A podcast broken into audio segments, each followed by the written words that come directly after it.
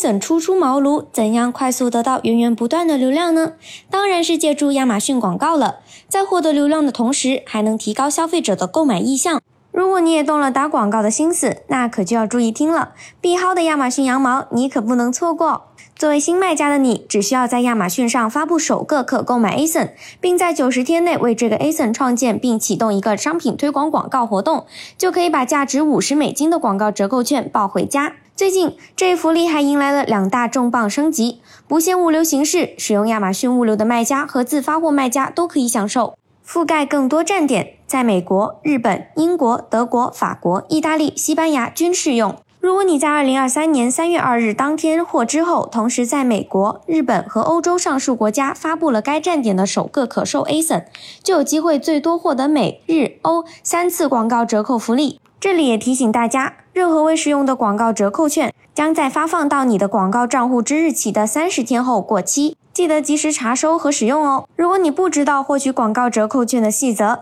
也可以在音频下方留言“广告折扣券”，了解更详细的规则。有了广告折扣券的加持，大家就可以放开手来大胆尝试使用各类广告了。有研究表明，卖家为新品开启了商品推广活动后，比开广告前浏览量提升了百分之二百四十八，销售额提升了百分之一百二十三。不过，究竟该如何为自己的新业务开启第一个广告呢？下面就针对不同物流形式的卖家，分别给到建议，逐一剖析和讲解。先来说说针对自发货卖家的广告建议吧。我们都知道，赢得购物车是开启广告活动的前提条件。不过，和 FBA 卖家相比，自发货卖家完成这一前提条件需要付出更多的努力，需要更关注商品详情页的质量、物流配送的相关指标，以及增加购物车的获得率。在满足开启广告活动的条件后，拥有更多元需求的自发货卖家可以针对具体情况定制自己的广告打法。如果是多 SKU 模式，商品种类繁多的自发货卖家